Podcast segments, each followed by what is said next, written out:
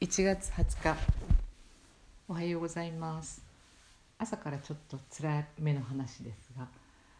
家庭内暴力などに悩む女性が、え、身を隠したり相談しに行けたりする駆け込み寺的な組織って日本にもあると思うんですけどもスウェーデンでも国の補助を得て結構いろんな町にあります、え、今日書いたのはその男性版。実は男性でもえー、家庭内でいろんな心理的圧迫やさらには暴力にも耐えているような人たちもいてそういう人たちが集まって自分たちの状況を話し合ったり、えー、相談したりするような場所を作っている有志のグループがあります。と今全国各地に少しずつ広がっていて、えー、有志が自分たちの身腹を切ってやってるような感じなんですけども